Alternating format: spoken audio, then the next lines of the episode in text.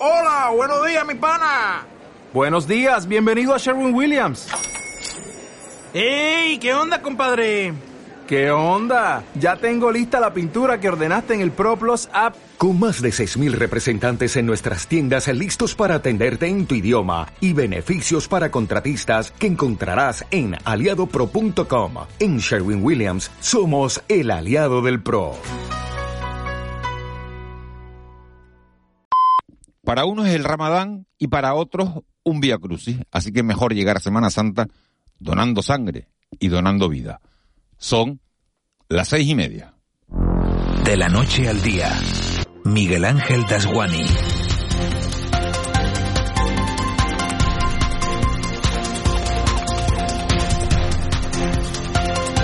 ¿Qué tal? Muy buenos días. La semana que hoy termina ha sido una semana cordial, pero de poco entendimiento.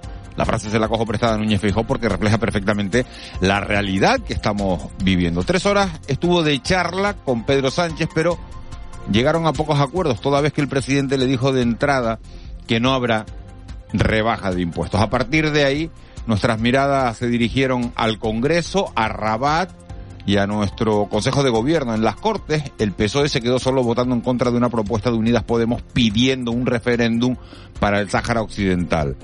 La noticia cogió a Pedro Sánchez en Rabat, estrechando lazos con el rey, en pleno Ramadán, se pueden imaginar ustedes qué violento, y del Consejo de Gobierno, del gabinete de Ángel Víctor Torres, nos quedamos con la intención del presidente de darse un salto también a Marruecos, no hay nada cerrado de momento, y esa casi casi vuelta a la normalidad. Eva García, muy buenos días. Después de dos durísimos años de pandemia. Muy buenos días, Miguel Ángel. Excepto Tenerife y Gran Canaria, que permanecen en nivel 2 de alerta sanitaria, el resto de islas están ya en el 1, incluida la isla de La Palma, aunque es verdad que es algo testimonial, porque salvo las mascarillas en interiores, que habrá que esperar al día 20 para pasar a la historia, apenas quedan restricciones. Aún así, no nos cansamos de decir lo conveniente, no bajar la guardia porque es cierto que las medidas son menos, pero el COVID sigue ahí, seguimos teniendo contagios y sigue habiendo muertes.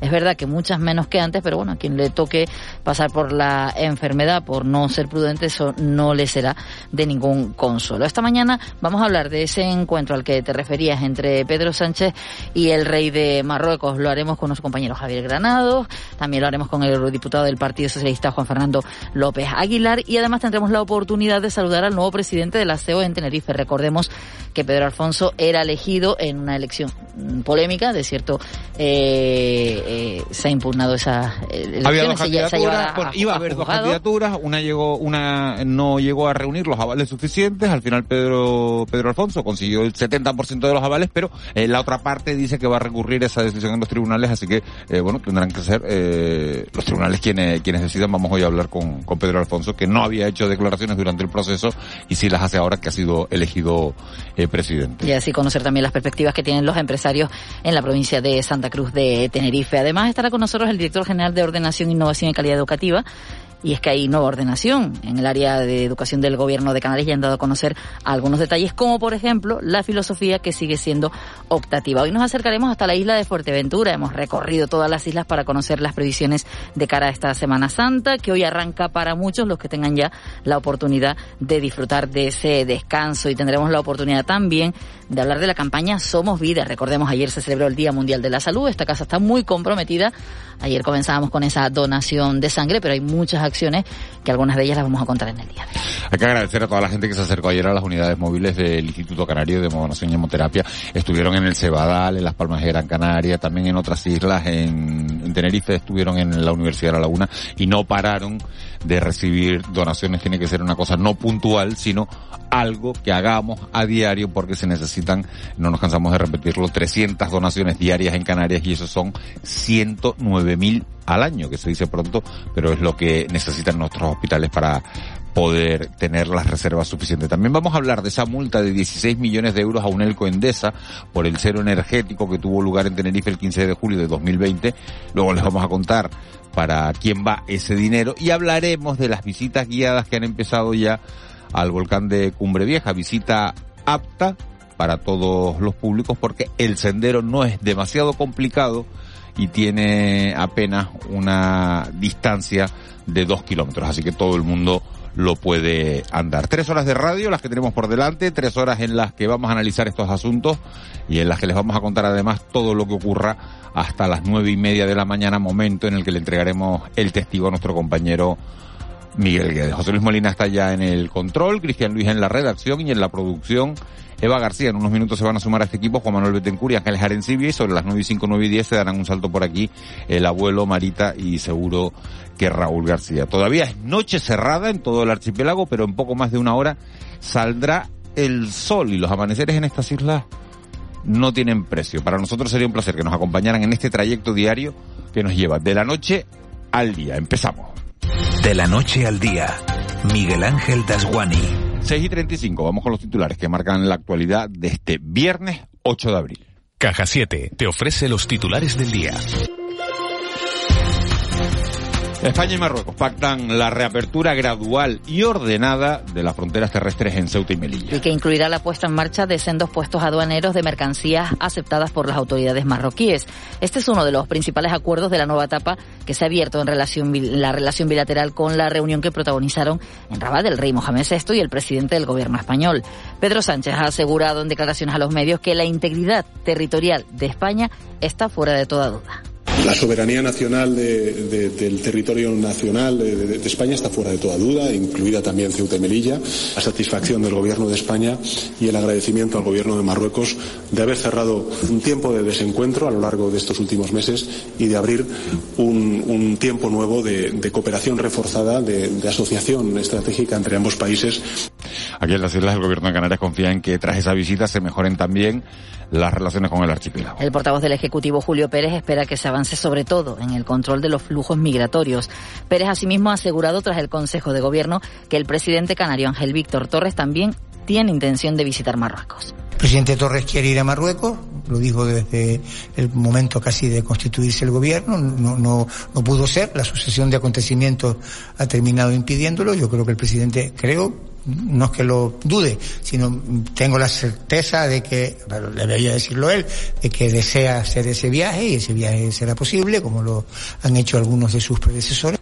Julio Pérez tiene la certeza de que el presidente va a ir a Marruecos. De momento no hay nada cerrado. Está esa intención sobre la mesa, aunque, como decimos, no hay nada cerrado. Seguimos hablando de migración. La Comisión Europea estudia dar fondos a Canarias para atender a menores migrantes y pide a España además tener una política nacional. El representante de la Agencia Europea de Migraciones de la Comisión Europea, Etienne de Parier, ha dicho este jueves en el Parlamento Regional que se estudia dar fondos económicos a Canarias para atender a los menores migrantes no acompañados, aunque los recursos de asilo estén destinados a los adultos o adultos con menores este asunto estamos en, estamos en contacto y, y, esperamos que efectivamente cuando, cuando habrá voluntad política en España de avanzar sobre un mecanismo de reparto nacional, bueno, pues que podamos ayudar eh, nosotros desde, desde la Unión Europea. Hablamos ahora de la pandemia. Canarias se mantiene en niveles de riesgo medio y bajo de alerta sanitaria. Tenerife y Gran Canaria en el nivel 2 con riesgo medio y el resto de islas en nivel 1 de riesgo bajo. Una vez que La Palma pasa a ese nivel bajo ante la evolución favorable de sus indicadores. Los indicadores asistenciales presentan una evolución favorable. La ocupación de camas hospitalarias convencionales por COVID disminuye un 21,4%, mientras que en el caso de las camas UCI cae un 25,5% respecto a la evaluación anterior. Y en clave política hay que decir también que antes del viaje de Pedro Sánchez a Marruecos, el presidente del gobierno de España recibía en Moncloa al nuevo líder del Partido Popular. Un encuentro de casi tres horas que Alberto Núñez Feijóo ha calificado de cordial pero poco fructífero, algo con lo que también ha coincidido Isabel Rodríguez, portavoz del gobierno. Se han acercado pocas posturas, no lo han hecho respecto al conflicto del Sáhara y menos aún respecto a política económica para paliar las consecuencias de la guerra de Ucrania. El líder del Partido Popular insiste en rebajar impuestos para mejorar una economía que dice tiene mal pronóstico por parte del Ejecutivo Central. Escuchamos a ambos. Ha sido mucho menos fructífera de lo que me hubiese gustado porque lamentablemente no tengo ninguna buena noticia para la economía familiar, para los trabajadores, para las rentas medias y bajas, ni para las empresas. No puedo darles ninguna buena noticia. Si tuviera que resumir estas tres horas eh, de, reunión y que ha habido muy buena disposición, también por parte del señor eh, bueno, ha habido buena disposición, pero ha habido poca concreción y ninguna eh, documentación. Y un último apunte económico, la luz baja hoy de 200 euros y marca el precio más bajo desde antes de la guerra. Caerá un 27,98% respecto al de ayer jueves, situándose en los 154,7 euros de media por megavatio hora, su promedio más bajo desde el pasado 20 de febrero. Si quieres estar al día de la realidad económica de nuestro archipiélago, entra en el blog caja7contunegocio.com y tendrás la mejor información con autores de las islas. Marketing, emprendedores, ventas y muchos más temas te esperan en caja7contunegocio.com. Caja 7, comprometidos con nuestra gente. Tiempo ya para los deportes. El Barça está un poquito más cerca de las semifinales de la Europa League. Ayer empató en Frankfurt contra el Eintracht 1-1. Un gol de Ferran rescató a los de Xavi en ese, en ese partido de ida. Nosotros estamos con la previa, estamos muy pendientes de los partidos del fin de semana, tanto de la Unión Deportiva Las Palmas como del Tenerife. Los dos juegan el sábado, mañana sábado. El Tenerife lo hace a las 3 de la tarde. Tiene que ganar para romper esa mala racha negativa. La Unión Deportiva Las Palmas también tiene que ganar para seguir aspirando a esos puestos de playoffs de ascenso y los amarillos juegan a las 8. Juan Luis Monzón, muy buenos días.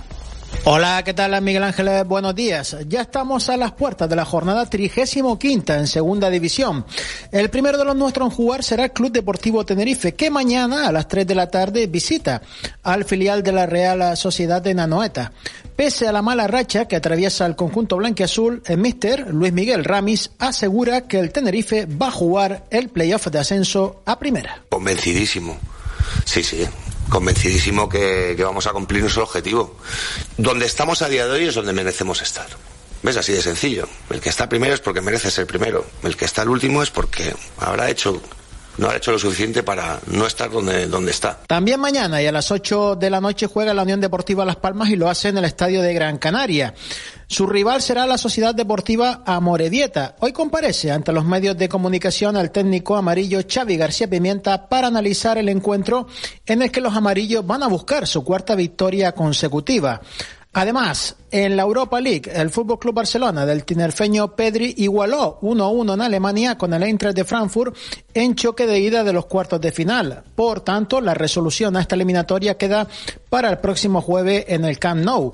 Y la selección española femenina de fútbol con la guardameta gran canaria Misa Rodríguez igualó 1 a 1 con Brasil en un partido de carácter amistoso disputado en Alicante ante más de 8.000 aficionados. La nuestra tuvo que ver el partido desde el banquillo, esta vez le tocó ser suplente.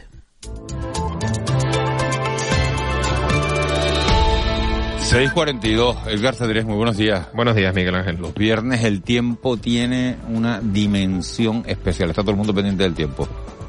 Sí, tiene pues un toque de a ver qué pasará tanto el sábado como el domingo. Exacto, es cuando tenemos el tiempo libre, mucho más con ganas de, disfrutar, ¿no? Con la previa esta de la Semana Santa. Y bueno, pues la pregunta es qué nos vamos a encontrar hoy y qué nos vamos a encontrar en titulares sábado y domingo. Pues sí, en principio hoy no esperamos grandes novedades meteorológicas. Eh, amanecemos con esa nubosidad de tipo bajo por el norte de las islas de mayor relieve. Es más abundante, pues hasta ahora por el norte de La Gomera, de Tenerife o de la isla de Gran Canaria. También la tenemos de forma más dispersa, pues en las costas norte y oeste de Lanzarote y de Fuerteventura. Y esperamos, pues que al igual que en jornadas anteriores, esa nubosidad, conforme avance la mañana, tienda a dar paso a amplios claros tiempo más soleado pues a partir del mediodía y durante la tarde, tanto por el norte como por el sur de las islas. Y hoy las temperaturas pues seguirán subiendo un poco más, sobre todo a primera hora de la tarde. Las máximas en la costa se moverán entre los 21 y puntualmente algo más de 25 grados.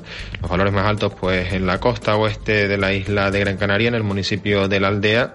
Y seguimos bajo el régimen de los alisios, vientos del nordeste que soplan moderados. Ese viento pues tenderá a perder intensidad durante la tarde. Y en cuanto al estado del mar, pues la situación más complicada eh, por las costas del norte de las islas, donde tenemos mar combinado de norte-nordeste y las olas se mueven entre el metro y medio y los dos metros de altura. La situación tranquila por las costas del sur, donde no tendremos problemas para acercarnos a la costa, predomina por allí la marejadilla y las olas más grandes pues no llegan al medio metro de altura. Fin de semana marcado en general por el tiempo estable. Mañana perderá intensidad del viento, sobre todo las islas de mayor relieve, soplará de componente norte durante la tarde y ese viento poco importante pues favorecerá la formación de algunos intervalos de evolución en el interior, poco importantes. En general, tanto el sábado como el domingo disfrutaremos de tiempo soleado. Quizás el domingo durante la tarde sí que aumente la nubosidad por el oeste del archipiélago, sobre todo por la isla de La Palma, y a últimas horas, pues el cielo más cubierto, pues por la isla bonita en el resto. Como digo, fin de semana de tiempo tranquilo Sí, es verdad que el domingo también se estropeará algo el estado del mar por el oeste del archipiélago. durante las últimas horas de la tarde llegarán series de olas de, por mar de fondo del noroeste a la isla de La Palma, que podrán superar por las costas norte y oeste los 3 metros de altura. Bueno, un titular nada más para ir anticipando, aunque luego lo ampliamos. En Semana Santa, buen tiempo, mal tiempo, eh, ¿qué vamos a tener? Porque hay gente que tiene la suerte de coger la Semana Santa desde hoy. Sí, todo apunta a que, sobre todo entre el lunes y el miércoles, eh, tendremos vientos del norte, noroeste, que girarán al nordeste, acumularán abundante nubosidad por el norte de las islas y es por allí donde son probables algunas lloviznas, sobre todo en la zona de colisión de la nubosidad con el relieve. El tiempo más soleado por el sur y si se cumple la predicción queda mucho, pero todo apunta a que acabaremos pues mediados de Semana Santa y para el próximo fin de semana con un tiempo algo más primaveral tirando para veraniego. O sea que de lunes a miércoles todavía algunas nubes y a partir del jueves es cuando libra todo el mundo, eh, o casi todo el mundo, porque hay mucha gente afortunadamente trabajando en el sector turístico, eh, más sol. Edgar, gracias. Nos hablamos en un ratito sobre las 7 y 5, 7 y 10. Perfecto, hasta luego. 6.45. Hoy vamos con, con rumba, con una promesa que le teníamos a un oyente, Melendi. Y a mí no me hace falta estrella que me Como ayer estaba borracho, fui tirando miga de pan.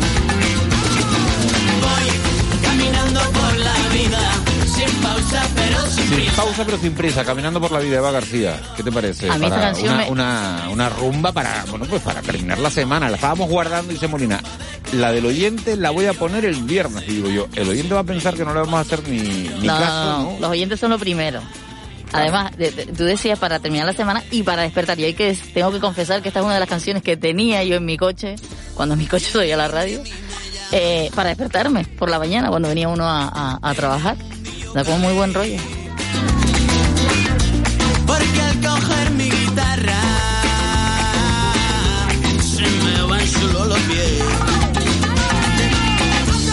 Y este año le pido al cielo. La verdad que sí, que la verdad que da, que da bueno, bu- buenas vibraciones, ¿no? Para, para terminar la semana, para empezar el fin de semana, para recibir el fin de semana y para encarar una, una Semana Santa. Fíjate que dice el oyente, estaba ahí pendiente, fiel y dice, ya estábamos quedados, pensaba que no me iban a hacer caso. ¿Ves?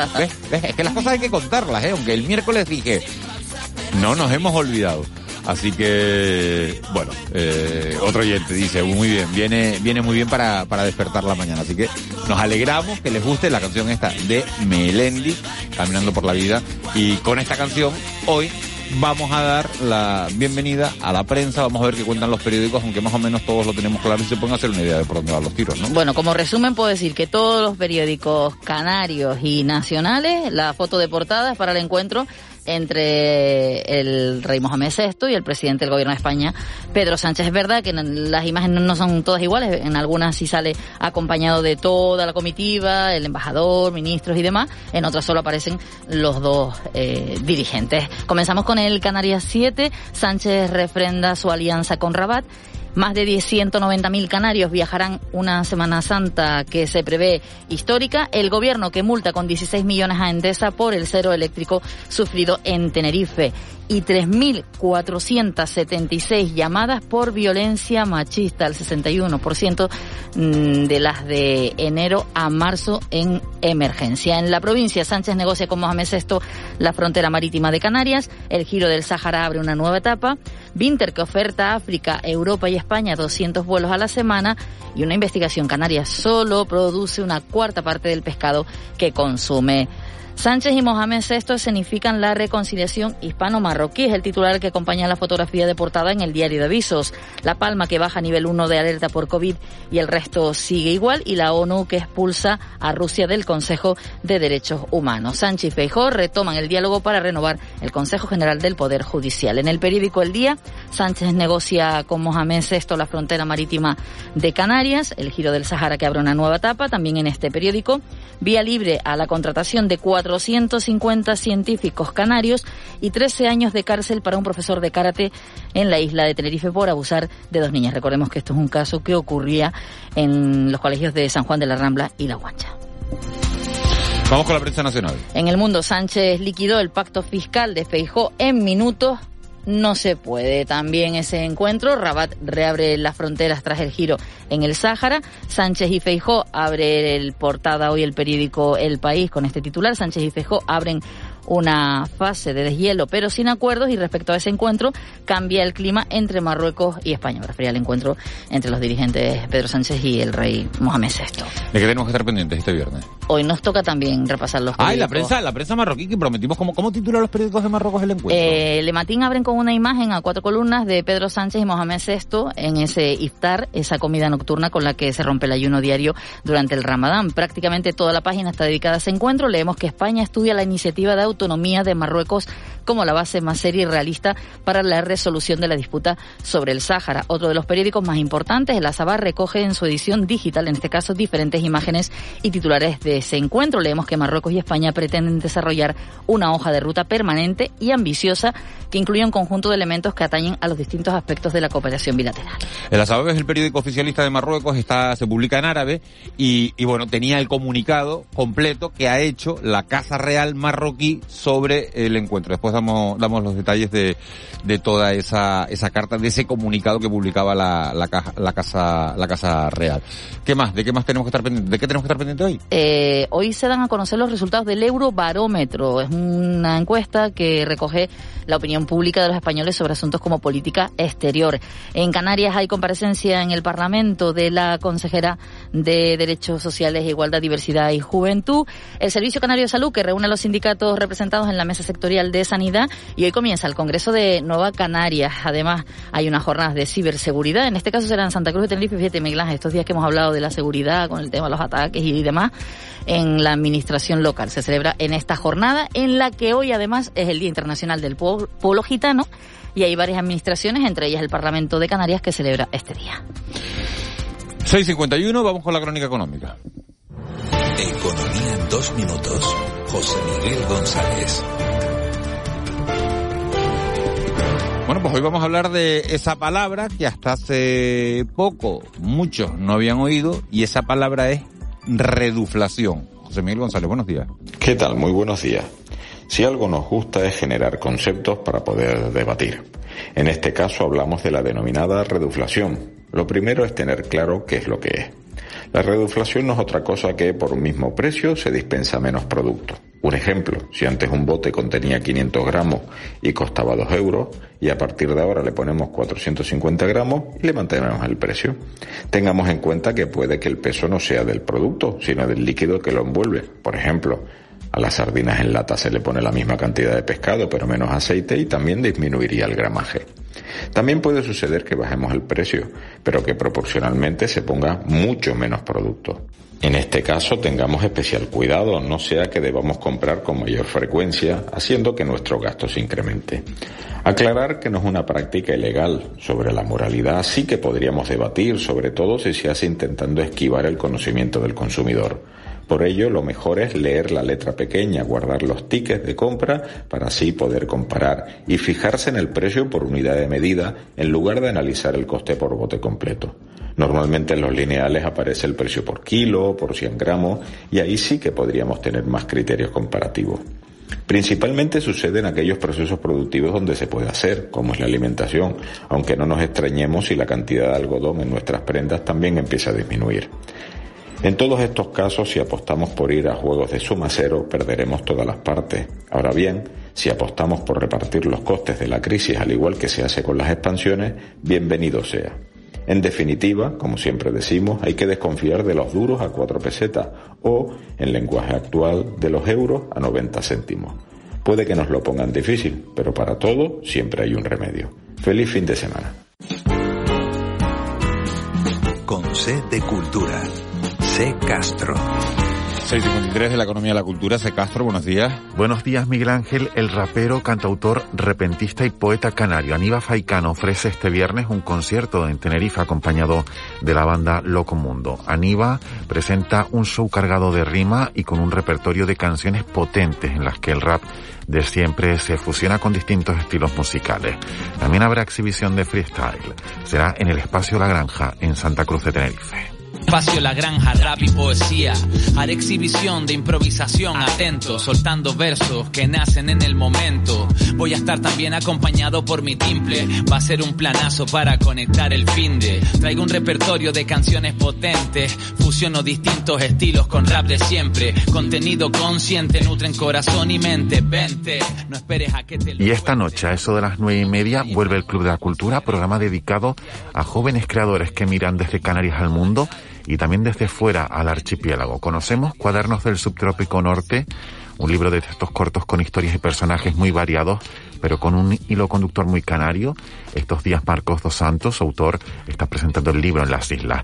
Y también nos fijaremos en Rojo sobre Rojo, el último proyecto expositivo de Cristóbal Tavares que expone en el Cabrera Pinto, en la laguna, en la isla de Tenerife, su particular visión sobre Rusia, sobre la realidad de ese país y también sobre lo que quieren que veamos. A ver, ¿quién, quién? Porque bueno, no te creas que sí que hay alguien que ha dicho, bueno, a menudo momento para ponerte a pintar a Putin. Sí, señor, sí, yo lo sé más que nadie. O sea, Putin se ha convertido en la musa de esta exposición y fíjate en qué momento tengo yo que defenderlo. Pero eh, es una musa desde, desde, no te voy a decir el odio, pero no lo estoy poniendo como un ídolo. Y más agenda cultural. Mañana sábado podremos ver el espectáculo de Omeira Casorla dentro del ciclo Humor en Sala. Será en el Auditorio Alfredo Kraus de Las Palmas de Gran Canaria. Y además el domingo, Galdós enamorado con Emilio Gutiérrez Cava y María José Goyanes en el Teatro Pérez Galdós, también en la capital Gran Canaria.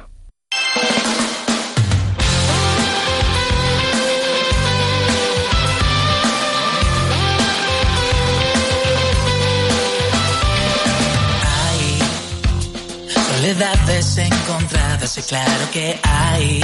Y nos vamos con dos apuntes más. El dramaturgo y director José Luis Alonso de Santos ha sido galardonado con el Premio Max de Honor 2022. Recibirá el premio en junio y un poco antes, en mayo, será la actriz Carmen Maura la que reciba el Premio Platino de Honor del Cine Iberoamericano. Hay, hay instinto y experiencia, siempre las hay. Van creciendo. 656, Cristian Luis, buenos días. Buenos días, ¿qué Lo, tal? lo primero te tengo que dar las gracias porque has hecho la traducción de los periódicos eh, marroquíes tal y como habíamos sí. pedido ayer. Se las has dejado antes a Eva García y te tengo que dar las gracias por esa por esa traducción tanto de Le Matan como de como de la Sabal que venía en árabe. Lo que pasa es que bueno, las, las tecnologías Uno nos permiten francés y otro en árabe. y otro en árabe, Sí, ¿eh? o sea que eres políglota total. Total, bueno, la Bueno, ayuda esto, de esto- esto en. Semana Santa da mucho rendimiento, ¿eh? Sí. El hablar idiomas. Sí, sí, bueno, claro. Bueno, si bajas a los y- sures, si bajas a los sures, bueno, se te abre un mundo de oportunidades, ¿eh? Que lo haré, por cierto. ¿Ah, sí? Sí, sí, sí, sí. Salgo de vacaciones hoy. Sí, sí, sí, sí, sí, sí. Una no, no, no, semanita. No, no, no, sí, no, no, no, sí, no. No, sí, no, No estaba, si pensando, más en las oportunidades y... eh, Te lo dijo como, no te olvides, Milán, que no voy a venir lunes. Sí, sí, sí, no, no, no, bueno, esto lo organizan ustedes y yo aquí ya saben que soy Y ya me cuentan, ¿no? Y ya me cuentan, ya me van contando quién viene, si vienes tú, si viene Marlene o cómo, cómo, cómo lo hacen. Nosotros vamos a estar aquí hasta los jueves. Después ya el jueves le entregamos el testigo a, a- a Eva García. Bueno, ¿qué es tendencia en las redes sociales? Bueno, pues Benzema sigue siendo tendencia, eh, sigue ocupando los primeros puestos en ese ranking en Twitter eh, y el tercero, el tercero en el Pero ranking. Benzema porque dice que quiere el balón de oro, ¿no? Que le van a dar el balón de sí, oro sí. después de dos hat-trick consecutivos, pues... Eh, es- Se mezcla, se mezcla tanto ese hat-trick. eh, ¿Quién te está escribiendo hasta ahora? Pues mira, ¿Alguien, eh, algún fan que te está oyendo? No, no, ¿Alguna- venga, pues lo digo porque además es nuestro compañero Kiko Barroso, ¿Ah, eh, sí? que fíjate que me, que me, que me acaba de mandar un mensajito, buenos días y buena suerte, tú sabes. Oye, qué bonito. eh, ¿eh? esos mensajes tan cariñosos de nuestro amigo Kiko, a quien, a quien le damos también, pues, Un saludo, un sí, saludo un saludo, enorme, sí, un abrazo grande. eh, en este viernes. bueno. ¿Sí? Bueno, eh, también eh, más temas. Almeida. Almeida es tendencia, ocupa el tercer puesto del ranking y me imagino que sabrás por qué. Por, por su primo. ¿no? Sí. Esto, esto, esto suena, esto suena Es de que- verdad. No, es que yo no sabía que mi primo le había vendido mascarillas al ayuntamiento. 6 millones, 6 millones de euros que se han embolsado dos personas supuestamente por ese contrato que salpica al Ayuntamiento de Madrid por vender eh, mascarillas en el pico más eh, complicado de la pandemia. Claro, y uno piensa en todo esto y dice, eh, Almeida hablando del caso Ayuso, y tenía en su ayuntamiento eh, un montón de material también ahí, en fin. No sé. Bueno, al parecer, según publica el diario.es, Almeida ha confesado que su mano derecha facilitó el contacto en el ayuntamiento a Luis Medina, que es uno de los comisionistas, para ofrecer sus servicios. Sí, pero bueno, dijo que le ha dado una dirección de correo electrónico y que Sí, no tiene nada que ver con todo esto. Y correcto. además ya salió a defenderlo. Oye, Correcto. que vamos apurados hoy, no sé por qué, Venga, no sé por qué se nos ha echado el tiempo encima. Hoy es el Día Mundial de que no parece. No, que me, me la sección de Raúl García Día, Día Internacional del Pueblo Gitano. El objetivo es reconocer el valor de este pueblo gracias a las contribuciones que su cultura e historia han aportado al mundo. Y escuchamos de fondo a los Beatles. Hoy cumple 59 años. Julian Lennon, que fue el primer hijo de un Beatle, de John Lennon y de Cynthia Powell, fue la inspiración para esta canción, Hey Jude, con la que se daba pues apoyo a ese niño de 5 años que, que sufría el divorcio de sus padres.